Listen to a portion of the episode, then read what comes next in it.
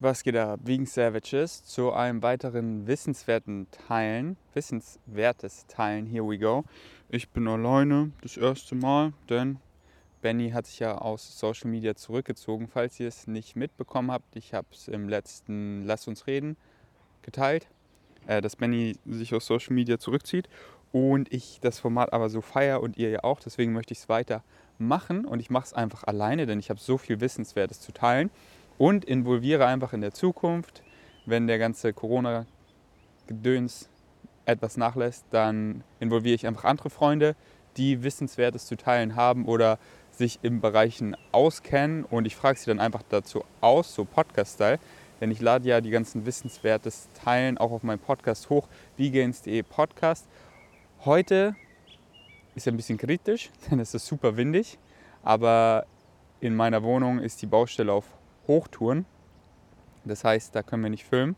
Und ich mag es hier draußen generell auch sehr. Nur heute ist sehr windig und ich habe das Gefühl, es sind heute mehr Störgeräusche. So der eine baut da. Ich bin hier gleich an den Schrebergärten im Gleisdreieckpark. Aber wir gucken einfach mal und fangen einfach an. Und ich hoffe, es gefällt euch, auch wenn ich es nur alleine mache. Aber hey, ist ja mein YouTube-Channel. Aber Benny, ich vermisse dich.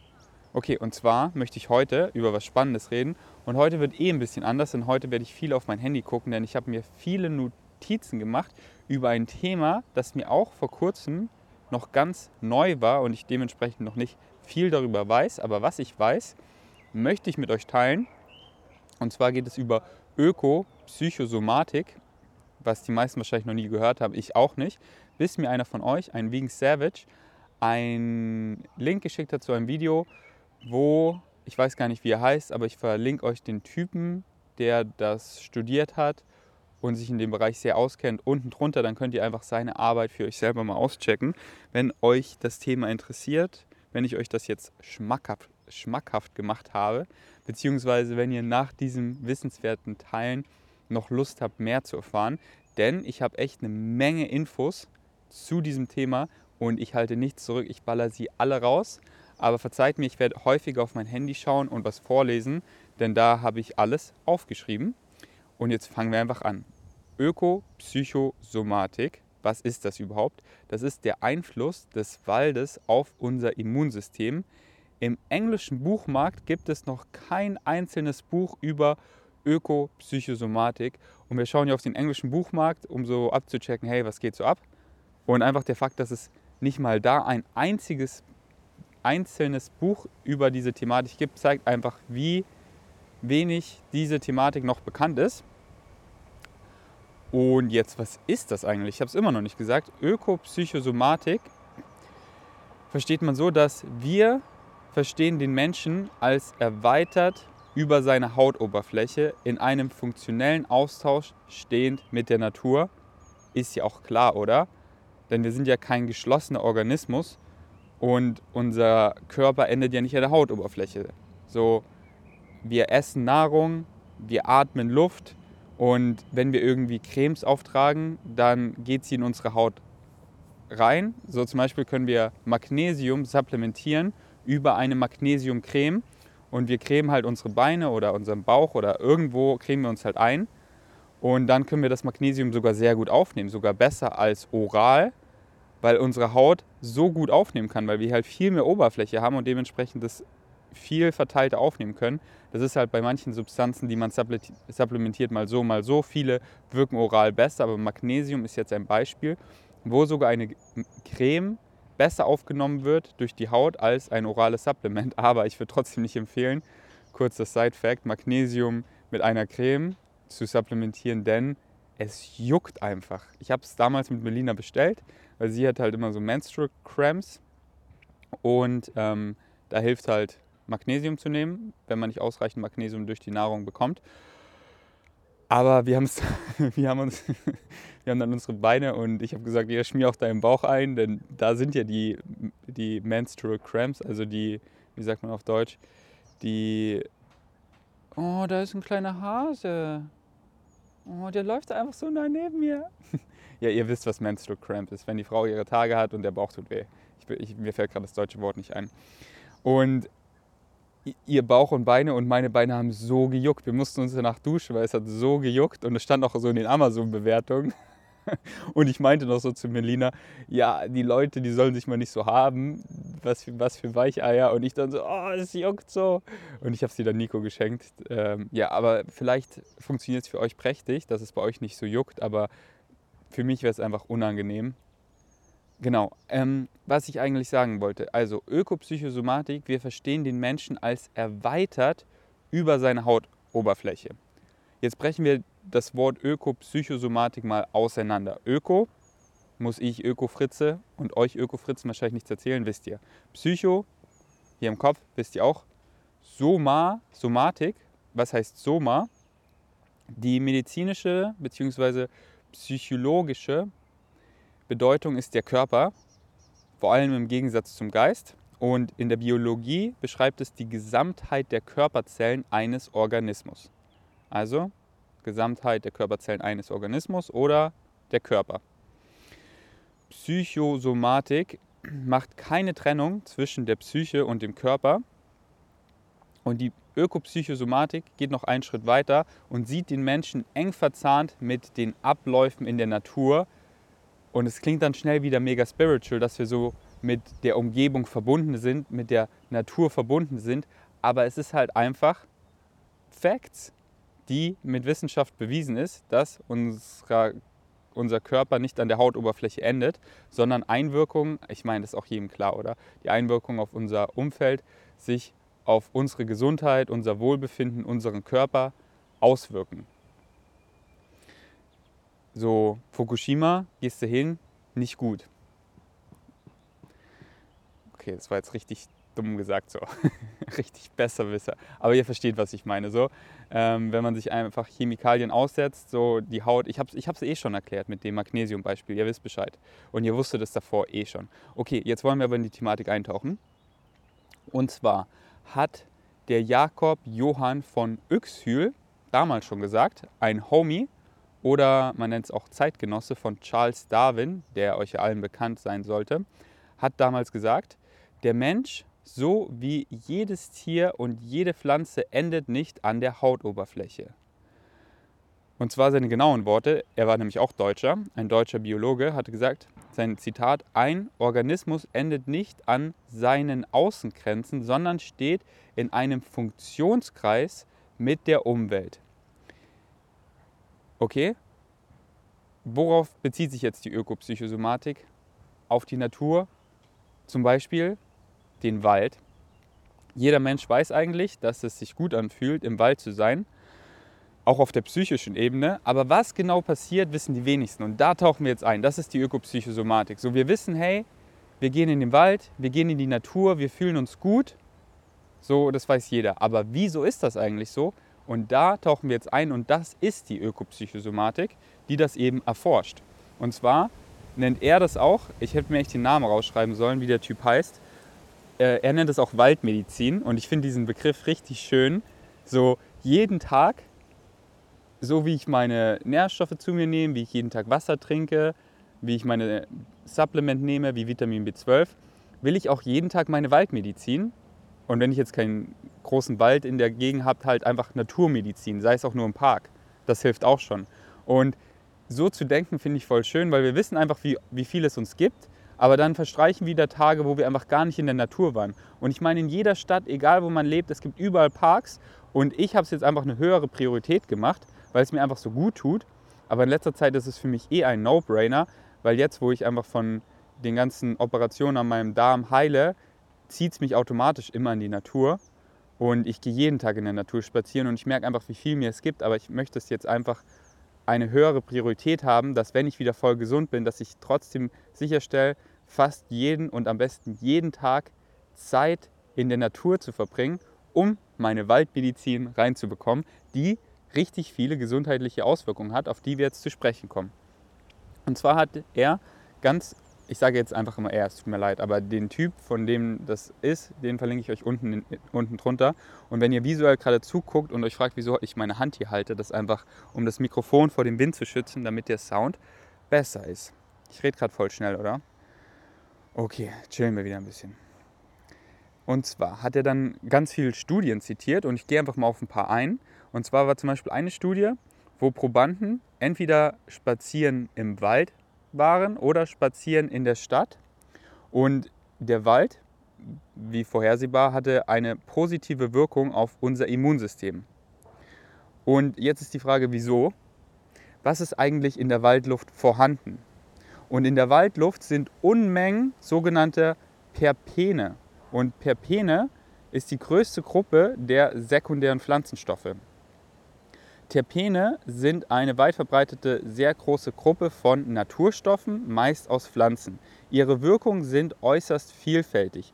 Einige Wirkstoffe haben bereits Eingang in die Therapie gefunden, zum Beispiel bei Krebs oder gegen Malaria. Zurzeit kennen wir über 40.000 Terpene oder man nennt sie auch Terpinoide, aber es gibt vermutlich viel, viel mehr, die wir einfach noch gar nicht kennen.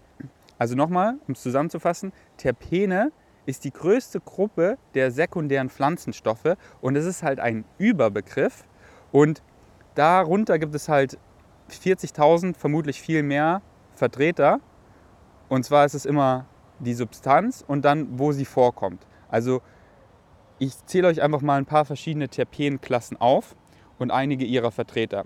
Zum Beispiel haben wir die Substanz Rosmandol und sie kommt vor in Rosmarin. Oder wir haben die Substanz Menthol und sie kommt vor in Pfefferminzöl. Oder wir haben die Substanz Limonene und sie kommt vor in Zitrusfrüchten etc. etc. etc. Andere Vorkommen sind zum Beispiel, Terpe äh, sind zum Beispiel Entschuldigung, Oliven, Curry, Ingwer, Kamille, Paprika, Birken, Nelken, Mistel, tiefgrünes Gemüse, orangefarbenes Obst, da sind zum Beispiel die Cartin Carotinoide drin und so weiter und so weiter und so weiter. Und die, die, ähm, das alles zusammen nennt man halt Terpene. Und die sind extrem viel in der Waldluft vorhanden. Okay, und wieso jetzt? Das erkläre ich euch jetzt. Und zwar heißt da, der, die, die, die sich damit beschäftigen, das nennt man Pflanzensoziologie, eine Art biologischer Kommunikationsprozess, um das Ökosystem Wald als solches aufrechtzuerhalten. Dass die Bäume sich quasi austauschen und dadurch sind eben diese ganzen Terpene in der Luft. Und da verstehen viele schon wieder falsch mit äh, Pseudoscience, so ja, die Sprache der Bäume, so äh, die, Bäume, die Bäume sprechen mit uns, deswegen geht es uns so gut. So ja, mag vielleicht sein, so ich glaube eher nicht. Also keine Ahnung. Aber es ist jetzt nicht so wie in Herr der Ringe, dass äh, die Ents einfach reden können, die Bäume und so, sondern ähm, warum eben diese Terpene in der Luft sind. Ähm, was habe ich hier noch geschrieben? Wenn wir, wenn wir unseren Organismus anschauen, dann sehen wir, dass auch zum Beispiel unsere Organe stehen in einem permanenten Austausch miteinander über biologische Mechanismen. Genau, dass wir, unser, selbst unser Organismus steht ja auch in einem ständigen Kommunikationsaustausch. Unsere Organe zum Beispiel und so eben auch der Wald. Er steht in einem ständigen Kommunikationsaustausch und hier jetzt ein klassisches Beispiel. Ein Schädling dringt ein, Bäume werden angegriffen, sie aktivieren ihre Immunabwehr, es kommt zur Abgabe spezifischer Terpenen, weil die ja auch wichtige Abwehrsubstanzen darstellen. Diese sind dann gasförmig erhöht in der Luft vorhanden und können von anderen Pflanzen detektiert werden, die sich dann auch zum Schutz vorbereiten. Also es ist nicht so, dass der eine Baum zum anderen sagt, Hilfe, ich werde angegriffen von irgendwelchen, von irgendwelchen Schädlingen, sondern er aktiviert eben den Schutzmechanismus und das sind eben spezifische Terpene, weil die ja wichtige Abwehrsubstanzen darstellen. Und die sind dann eben gasförmig in der Luft und andere Bäume im Umkreis können es eben detektieren und bereiten sich dann auch vor, diese Schädlinge zu bekämpfen. Und dadurch werden halt diese extrem gesunden Terpene freigesetzt, überall im Wald verteilt. In der ganzen Luft. Überall, was wir anfassen, voller Terpene. Und die nehmen wir halt auf. Und jetzt die Frage, okay, wir nehmen sie auf, was haben wir dadurch für einen Vorteil? Denn wenn wir in den Wald gehen, reagiert unser Immunsystem auf eine ähnliche Art.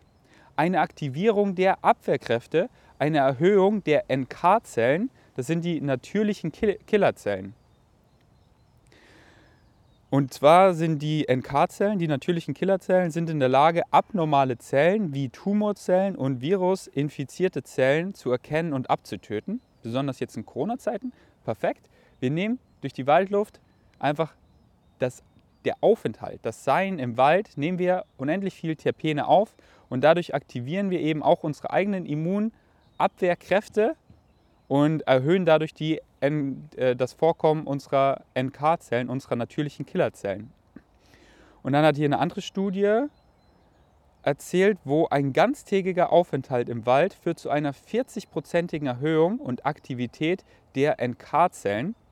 Ein zusätzlicher weiterer Tag, also sprich, wenn wir zwei Tage im Wald sind, haben wir eine 50-prozentige Erhöhung. Und diese zwei Tage Waldaufenthalt hatten eine vierwöchige positive Wirkung auf die Erhöhung und Aktivität der natürlichen Killerzellen. Das heißt, wenn ich von meinem Österreich-Urlaub zurückkomme, habe ich einfach noch den ganzen Monat danach eine extrem positive Wirkung auf äh, die Erhöhung und Aktivität der natürlichen Killerzellen in meinem Körper.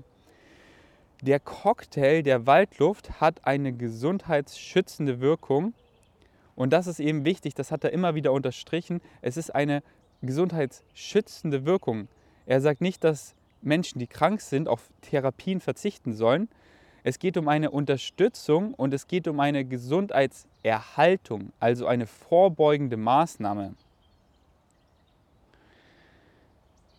Und um das noch zu verstehen, äh, um das eben zu verstehen, ähm, genau, das hat er eben auch so schön gesagt. Äh, wird unser Immunsystem gestärkt, wenn wir in den Wald gehen? Also werden wir gesünder? Oder müssen wir uns die Frage stellen, dass wir eigentlich eher durch das moderne Stadtleben geschwächt sind? Und da hat er auch gesagt, dass Immun, ähm, Immunologen benutzen den Begriff, das Immunsystem stärken, benutzen die gar nicht mehr. Sie sprechen von einer Ausbalancierung des Immunsystems. Und das ist eben wichtig zu verstehen. Es ist nicht so, hey, Waldmedizin, das ist jetzt irgendwie das Heilmittel oder so. Nein, es spielen einfach so viele Dinge äh, einen großen Einfluss darauf, ob wir eben gesund sind, ein starkes Immunsystem haben oder eher ein geschwächtes. Und ein Faktor ist eben davon, sich in der Natur aufzuhalten. Und es ist nicht so, ich gehe in die Natur und ich stärke mein Immunsystem, sondern höchstwahrscheinlich haben wir eher ein geschwächtes Immunsystem durch das Stadtleben und können es dann durch mehr Aufenthalt in der Natur eher ausbalancieren, eher unterstützen, aber nicht so, dass wir dadurch gesünder werden, sondern eigentlich sollten wir eh so gesund sein, aber wir sind eher geschwächt und balancieren es dann eher aus, eher, wie er sagt, ein Gesundheitserhalt, eine vorbeugende Maßnahme, unterstützend, aber nicht so, hey, ich gehe jetzt in den Wald und ich brauche keine Therapien mehr. Das ist so, ähm, da, ja, das hat er immer wieder gesagt und das finde ich auch ganz wichtig, dass er das sagt, weil viele, viele Menschen stürzen sich dann auf das eine so, oh, das ist jetzt das Heilmittel. Nein, was noch viel wichtiger ist als die Waldluft und davon bin ich überzeugt, ist, was wir in unseren Körper durch unseren Mund eben in Form von Nahrung reinführen, eben unsere, wie wir uns ernähren. Das hat, finde ich, den größten und beweist auch die Wissenschaft immer und immer wieder den größten Einfluss auf unsere Gesundheit. Wie lange wir leben, Krankheiten vorzubeugen, unser ähm, Leben zu verlängern und uns jetzt in dem Moment gut zu fühlen.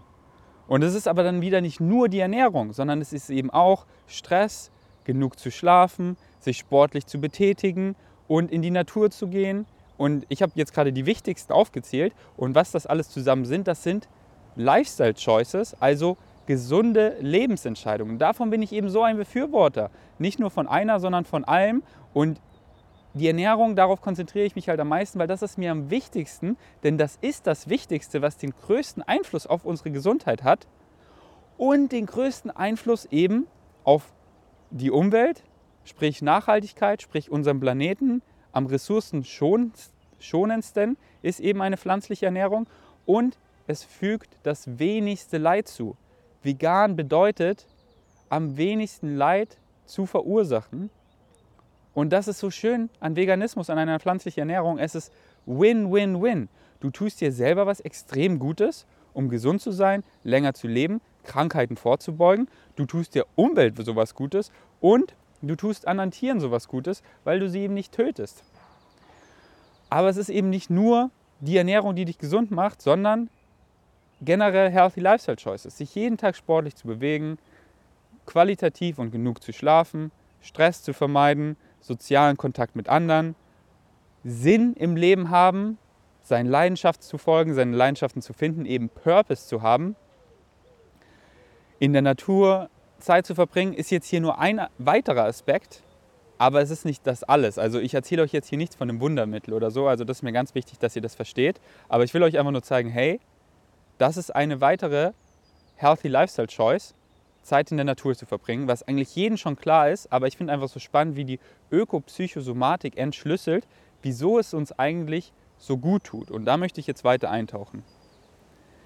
Und zwar gehen wir zu einer weiteren Studie.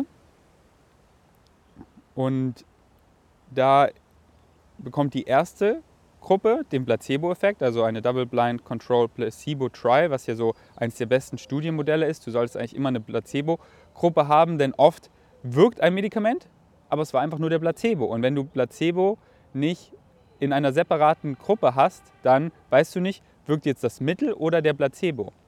Und wichtig ist zu wissen, dass der Placebo auch noch immer noch plus die Wirkung wirkt, aber egal. Darüber kann ich mal ein anderes Mal reden. Aber da habe ich letztens auch mehr darüber gelernt und finde es unheimlich spannend. Also die Placebo-Gruppe hat einfach nur Wasserdampf bekommen und die Nicht-Placebo-Gruppe, da war in dem Wasserdampf Terpene enthalten. Und was wurde festgestellt über drei Nächte? Die Placebo-Gruppe in Bezug auf Immunparameter hat keine Veränderung festgestellt. Und in der Terpengruppe war eine signifikante Steigung von Nacht zu Nacht auf eben die Immunparameter zu, ähm, zu messen. Waldluft ist ein unvorstellbar reichhaltiger Cocktail an bioaktiven Substanzen, von denen wir höchstwahrscheinlich viele noch gar nicht kennen. Genau, habe ich ja vorhin auch schon gesagt. Und jetzt kommen wir auf, der Bereich heißt neuropsychologische Wirkung. Und zwar gibt es den Parasympathikus, den habt ihr vielleicht schon mal gehört. Und zwar der Parasympathikus, auch bekannt, auch bekannt als der Nerv der Ruhe. Und eine Waldatmosphäre führt zu einer messbaren Aktivierung des Parasympathikus. Das heißt, wir können im Wald relativ schnell in einen Zustand der Entspannung kommen. Kennt jeder, gehst in die Natur, es ist ruhig, du hörst die Vögel zwitschern. Ah, du bist entspannt.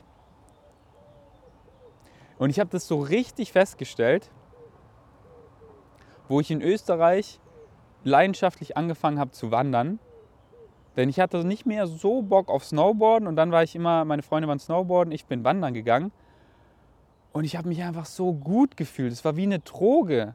Ich habe einfach unendlich viel Energie gehabt. Ich konnte immer weitermachen und ich bin auch verrückte Touren gegangen.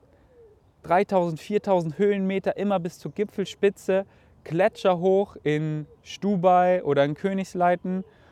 Also Königsleiten ist kein Gletscher, aber Stubai ist ein Gletscher. Und ich, ich, ich hatte immer so ein High davon. Und deswegen, da habe ich so richtig die Liebe fürs Wandern entdeckt, weil es mir einfach so gut tut. Dann habe ich das so richtig gemerkt, wie es halt jeder merkt. Und jetzt weiß ich halt auch wissenschaftlich, was da in meinem Körper passiert ist. Eben die ganzen Terpene, ich fühle mich entspannt, ich fühle mich gut, meine eigene Immunabwehr ist aktiviert, ich habe mehr Energie. Und ähm, ja, kleiner Side-Fact. Jetzt weiß ich auch, wieso das so ist. Okay, genau. Also der Parasympathikus, der Nerv der Ruhe, der eben relativ schnell uns in den Zustand der Entspannung im Wald führt. Und der Gegenspieler zum Parasympathikus ist der Sympathikus. Und hier ist eben wichtig zu sagen, der ist nicht schlecht, der ist genauso essentiell, aber in unserer heutigen Welt, wenn wir so wie ich in der Stadt leben, dann ist der zu häufig aktiviert. Das heißt, wir haben nicht mehr so viel die Balance zwischen Parasympathikus und Sympathikus. Denn der Sympathikus wird aktiviert, zum Beispiel von Lärm von der Straße, von Stressfaktoren und man ist halt in diesem, ja, wie soll ich sagen, in dieser Alarmbereitschaft. Und so wir können es oft gar nicht steuern, das ist unterbewusst so. Wir gehen einfach entlang, wir gehen spazieren, aber die Straße ist laut, die hupen, die schreien, die Feuerwehr, die ganze Zeit und man ist halt dann in diesem Zustand von Sympathikus und äh, auf Dauer ist der halt nicht so gesund, sondern wir sollten halt eine Balance haben zwischen Sympathikus und Parasympathikus. Denn im Parasympathikus, wenn wir entspannen können, dann kann unser Körper halt auch viel besser, ähm, viel besser arbeiten, viel besser heilen aber der Sympathikus ist halt auch voll gut, dass ich im Training Leistung geben kann, dass ich Ehrgeiz habe und so, aber der Mix ist halt wichtig. Ähm, Dr. Joe Dispenza hat das auch gut erklärt in You de Placebo, dass wenn man halt in diesem Stresszustand ist, in diesem Flight or Fight, da arbeiten die Zellen halt, die werden selfish, so die, die arbeiten nicht mehr zusammen, nicht mehr kollektiv und in diesem Zustand kann halt keine Heilung wirklich stattfinden. Und auf kurze Zeit ist das gut und wichtig, so wenn wir jetzt irgendwie Sport machen oder so oder, ähm, für, oder halt unser Leben retten müssen, weil wir vor irgendwas wegrennen müssen oder so. Aber wenn wir einfach die ganze Zeit in, ähm, in diesem Zustand sind, dann kommt es halt nie zur Heilung und, äh, und unser Körper kann nie richtig, wie soll ich sagen, progressiv arbeiten.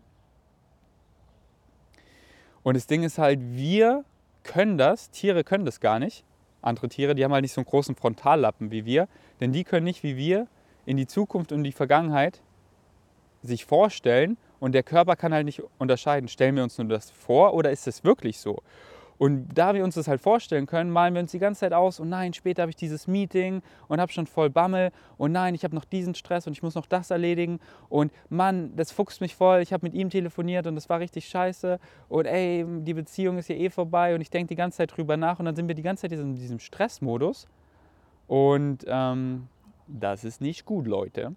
Und Tiere werden, sagen wir ein Zebra, wird von einem Tiger gejagt, ist in dem Stressmodus, der sehr wichtig ist und gut ist, denn er rettet dem Zebra wortwörtlich den Arsch. Also gehen wir mal in diesem Beispiel davon aus.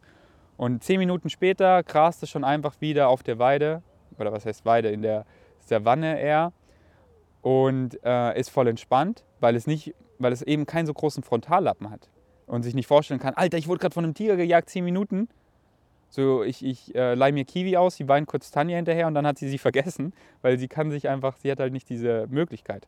Okay, aber das wisst ihr wahrscheinlich alles eh schon. Kurzer Side-Rant. Jetzt machen wir weiter. Benny, willst du was sagen? Ah, du bist nicht da? Juckt dich nicht? Alles klar. Spaß. Grüße gehen raus an Benny. Die Studie kennen wahrscheinlich viele, ist sehr bekannt, eine Krankenhausstudie. Und da wurde die Regeneration nach einer Operation untersucht. Für mich höchst spannend, denn ich bin ja gerade am Regenerieren nach Operation. Und zwar auf ein Krankenhausfenster bezogen. In der ersten Gruppe hatten sie Natur im Innenhof, also die haben halt auf einen Baum geschaut in dieser Studie. Und die andere Probande, die andere Gruppe hatte einfach nur eine Hauswand. Also die gucken aus dem Fenster und da ist direkt eine Hauswand.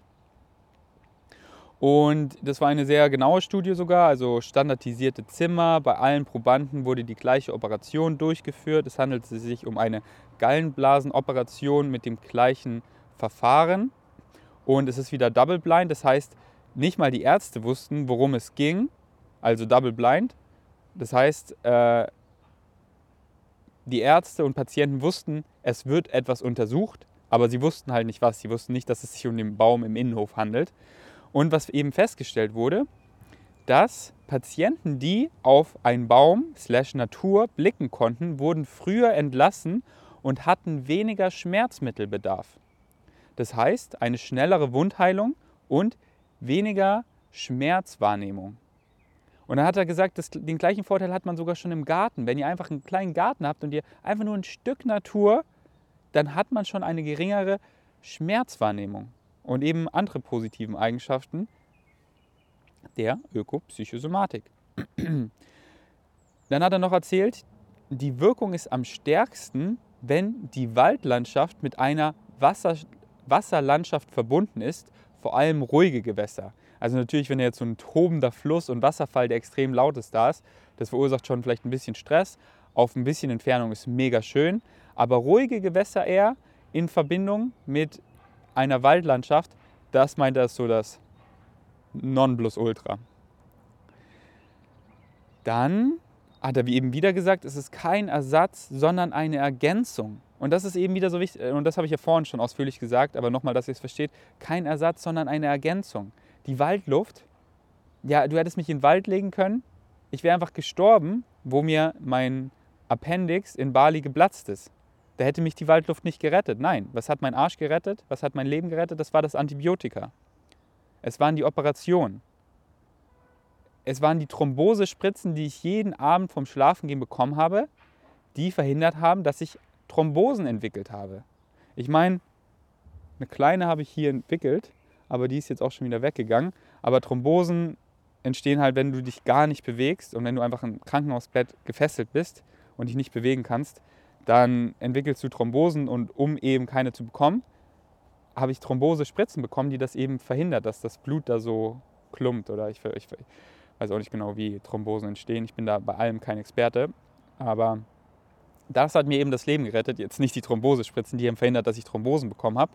Aber die Waldluft hätte, hätte ich da die ganze Zeit gelegen, hätte mir da auch nicht geholfen. Also es ist kein Ersatz, sondern eine Ergänzung. Und bitte versteht dieses Video nicht so, oh, ich muss jetzt nicht mehr meine Therapien wahrnehmen, meine Medikamente nehmen. Viele haben so Berechtigung und sind so wichtig. Es ist eine Ergänzung. Es ist wie äh, auch bei Healthy Lifestyle Choices halt nur eine Sache von gesunden Lebenentscheidungen. Zeit in der Natur zu verbringen, aber es ist nicht alles und das Einzige. Ich weiß, Leute wollen immer das Wundermittel, den Shortcut, the Secret Pill, the Key, ähm, aber das gibt es nicht. So Muskelaufbau und alles ist einfach, man muss verstehen, die Parameter, wie man Muskeln aufbaut, Volumen, Frequenz, Progression. Wenn man das alles mal verstanden hat, dann kann man sich einen guten Trainingsplan aufbauen und dann eben Progressive Overload, das muss man auch mal verstehen. Und dann kann man eben progressiv, langfristig trainieren und dann braucht man eben Consistency und so baut man Muskeln auf. Und dazu muss man halt auch in einem leichten Kalorienüberschuss am besten sein, für eine positive Stickstoffbilanz, dann ist es leichter Muskeln aufzubauen, denn dann hat man Nährstoffe, Protein und Kalorien im Überschuss und der Körper ist eher gewillt, Muskeln aufzubauen und so weiter. Also es ist alles, was, was will ich hier eigentlich gerade sagen? Ach so, dass es eben keine Wunderpille oder so bei quasi nichts gibt, sondern so, wenn du abnehmen willst, dann gibt es nicht dieses Diätsupplement. Das hat Michael Craig auch so gut erklärt in How Not to Diet. Die meisten Diätsupplemente machen eher so viel Schaden und haben noch einen weiteren Effekt. Den schneide ich nur kurz an, da will ich in der Zukunft mal mehr darüber reden. Aber das ist so, Kurze Studie, du gibst Rauchern ein Vitamin C-Supplement und was passiert? Sie rauchen mehr, nicht nur in der echten Vitamin C-Gruppe, sondern auch in der Placebo-Gruppe, die einfach nur eine Zuckerpille bekommen haben. Denn unterbewusst denken sie sich so, ach ja, jetzt tue ich mir was Gutes, jetzt kann ich ja mehr rauchen. Das heißt, die Leute, die Diätsupplemente bekommen haben, die eh schon gesundheitsschädlich waren. Viele sind wirklich gesundheitsschädlich. Es gibt da wirklich eigentlich keine guten. Die guten, da sind halt so schwarzer Pfeffer drin, Kurkuma, aber ist es einfach so. Benutze einfach so Gewürze und lass sie nicht 10 Euro in der Pille verkaufen. Aber die meisten sind schädlich und haben halt noch diesen Effekt, dass du dann so, ach ja, ich habe hier was Gutes für mich getan mit dieser Diätpille und Probanden essen dann mehr. Das haben sie auch studiert an einem Buffet. Leute, die halt eine Diätpille bekommen haben, haben signifikant mehr und signifikant ungesünder gegessen als die, die keine gegessen haben. Das heißt, man schießt sich doppelt in, weiß nicht, wie man es sagt, in sein Bein. Ähm, und deswegen diesen Shortcut und so, hier das schnelle Geld, kriegt das aus eurem Kopf raus, sondern das ist bei allem einfach die Basics, das Fundament. Und egal in welchem Bereich, sei es jetzt beim Abnehmen, ja, du musst halt einfach in einem Kaloriendefizit sein. Am Ende des Tages, wenn du mehr Kalorien verbraucht hast, als du aufgenommen hast, dann nimmst du zu. Es ist scheißegal, ob du Sport gemacht hast oder nicht. Klar, Sport ist super gesund. Aber hey, ich lag nur in einem Krankenhausbett, ich habe mich 0,0 bewegt. Mann, ich habe 20 Kilo verloren, weil ich habe nicht gegessen. Ich war einfach in einem Kaloriendefizit und dementsprechend nimmt man ab, oh, ich kann nicht abnehmen. Mann, erstmal nicht für eine Woche und du nimmst extrem viel ab. Nicht, dass ich das empfehle, nein. Aber es ist einfach ein biologischer Mechanismus, das ist einfach Physik, das ist einfach nicht so, ja, bei manchen Leuten klappt ein Defizit, aber bei manchen ist der Stoffwechsel, da muss man dann, die haben das Fett gehen und um das auszuschalten, Mann, shut up, Kaloriendefizit und du nimmst ab.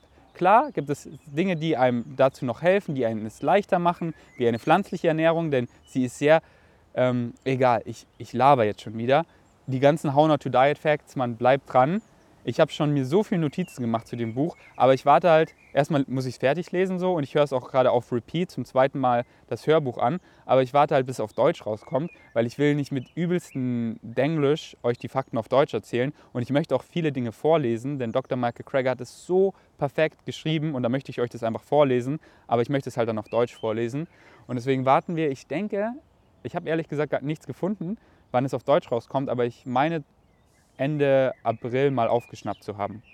Okay, sorry, ich habe gerade übelst gerantet, aber ich weiß, ihr liebt es. Und wenn nicht, dann tut es mir leid.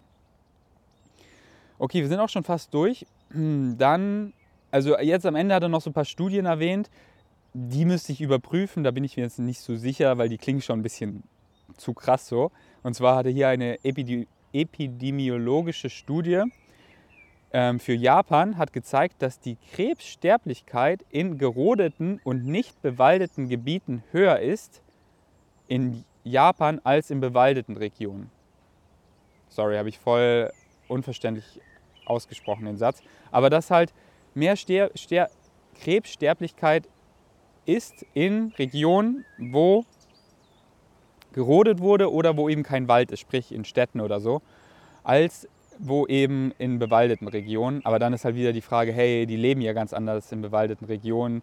Wie sehr ist jetzt der Einfluss der Natur verglichen mit, hey, die ernähren sich auch viel gesünder, die haben da kein McDonald's um die Ecke.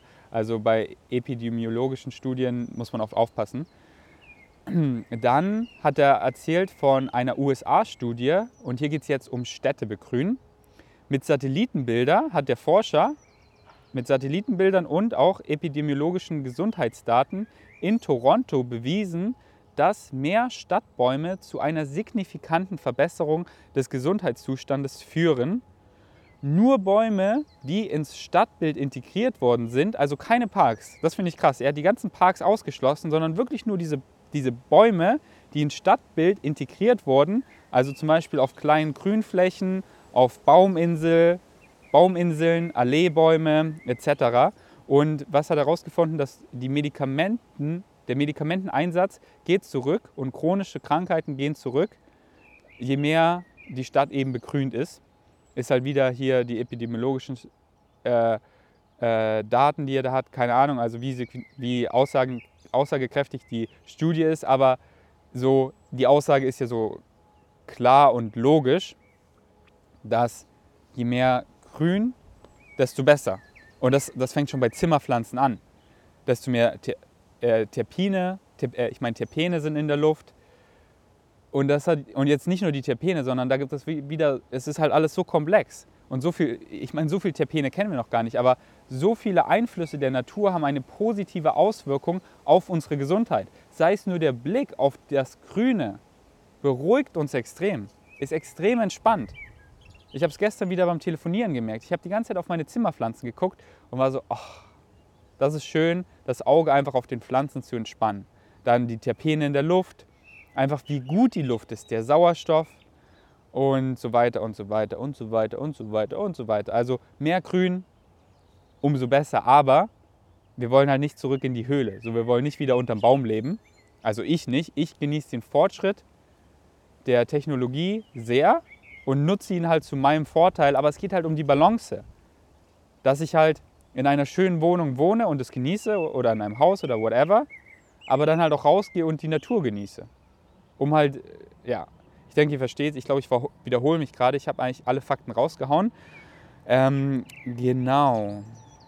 Jetzt noch zum Schluss noch eine Sache, das fand ich auch ganz spannend. Die effizientesten Terpene in der Waldluft sind die Pinene und die Lim Limonene und die sind hauptsächlich in Nadelbäumen, besonders zum Beispiel in der Kiefer enthalten. Das heißt, geht wohin, wo ihr viele Nadelbäume habt. Beste, was ich mir überlegt habe, ich hole mir einfach einen Weihnachtsbaum das ganze Jahr. Ihr wisst ja, ich liebe eh Lichterketten. Ich wette, da würde man Studien durchführen, haben Lichterketten auch einen extrem positiven Einfluss auf die innere Mitte, auf die Beruhigung, auf das Auge, auf das auf den Stresslevel und so weiter, auf das Wohlbefinden, auf die Vorfreude auf Weihnachten, auch wenn gar nicht Weihnachten vor der Tür steht. Deswegen habe ich mir überlegt, hole ich mir noch immer einen frischen Weihnachtsbaum, ganze Jahr mit Lichterkette. Aber der stirbt halt dann auch. aber Totholz ist ja auch gesund. Egal, ich laber schon wieder viel über Dinge, wo ich auch nicht viel weiß. Also nochmal fetter Disclaimer, falls es am Anfang nicht rüberkam. Ich wusste vor diesem Video nichts über Ökopsychosomatik. Ich weiß immer noch sehr wenig darüber. Das, was ich weiß, habe ich mit euch geteilt und ich habe einfach nur nachgelabert, was der Typ verzapft hat, was für mich sehr plausibel klang, aber ich habe nichts gecheckt. Also was heißt, ich habe nichts an, an Studien nochmal nachgecheckt. Manche Studien kannte ich schon, mit dem Krankenhauszimmer zum Beispiel. Aber äh, ja, wenn es jetzt irgendwie so klang, oh, ich bin der Experte in dem Thema, gar nicht. Ich weiß wie ihr, es fühlt sich verdammt gut an, in der Natur zu sein. Jetzt verstehe ich ein bisschen besser, wieso es so ist und freue mich mehr über, Ö Ö über Ökopsychosomatik zu lernen. Und das war das Lass uns äh, Wissenswerte teilen. Lasst mich wissen, ob ihr es genießt, wenn ich auch einfach alleine laber.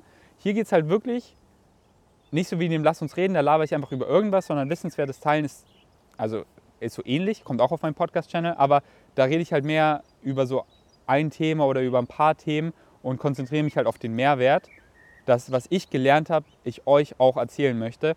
Und bei Lass uns reden erzähle ich halt auch so von persönlichen Dingen, Dinge, die mich beschäftigen, die mich bewegen, Dinge, die ich einfach witzig finde. So, ihr hilft mir bei Entscheidungen und so. Ich rede mir einfach alles so von der Seele. Natürlich teile ich auch interessante Fakten und liefere viel Mehrwert, aber jetzt nicht nur. Und in den wissenswerten Teilen versuche ich mich mehr nur auf Mehrwert zu konzentrieren. Und ich freue mich auf eure Kommentare, wenn ihr jetzt das Podcast gehört habt und irgendwie euren Senf dazugeben wollt, freue ich mich extrem. Wie könnt ihr das machen? Einfach youtube slash vgains.de und einen YouTube-Kommentar schreiben. Da lese ich immer alle durch und freue mich immer extrem. Dann sehe ich euch in den Kommentaren und ja, letztendlich wurde, äh, war der Sound doch voll okay, oder? Aber am Anfang hat er da so hat er da rumgewerkelt, was ja auch sein gutes Recht ist, es ist sein Schrebergarten, darf er natürlich machen.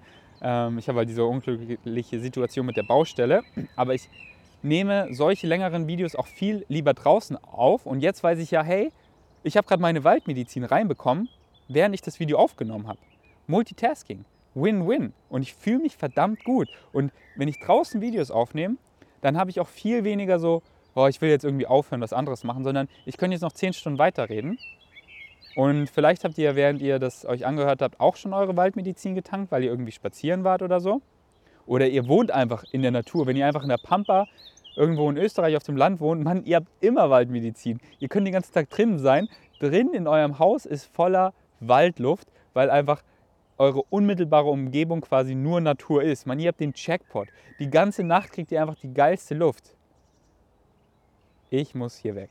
Nein, Spaß. Ich, ich bin halt, ich kann, ich kann mal ein ganzes Video machen, wieso ich in Berlin wohne und ob ich Leuten empfehlen würde, nach Berlin zu ziehen oder nicht. Ich finde jetzt nach guten acht Jahren in Berlin wohnen, kann ich darüber eigentlich schon ein Video machen. Habe ich auch öfter Fragen bekommen. Hey, soll ich nach Berlin ziehen? Soll ich nicht nach Berlin ziehen? Ja, wenn euch das Thema interessiert, dann mache ich darüber ein separates Video.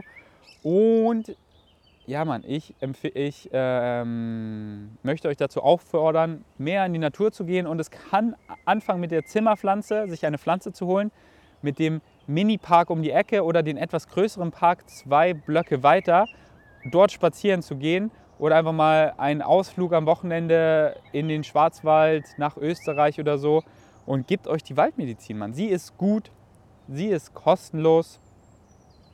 Habe ich schon gesagt, dass sie gut ist? Sie ist verdammt gut. In dem Sinne, danke fürs Einschalten. Bis zum nächsten Mal. Peace out.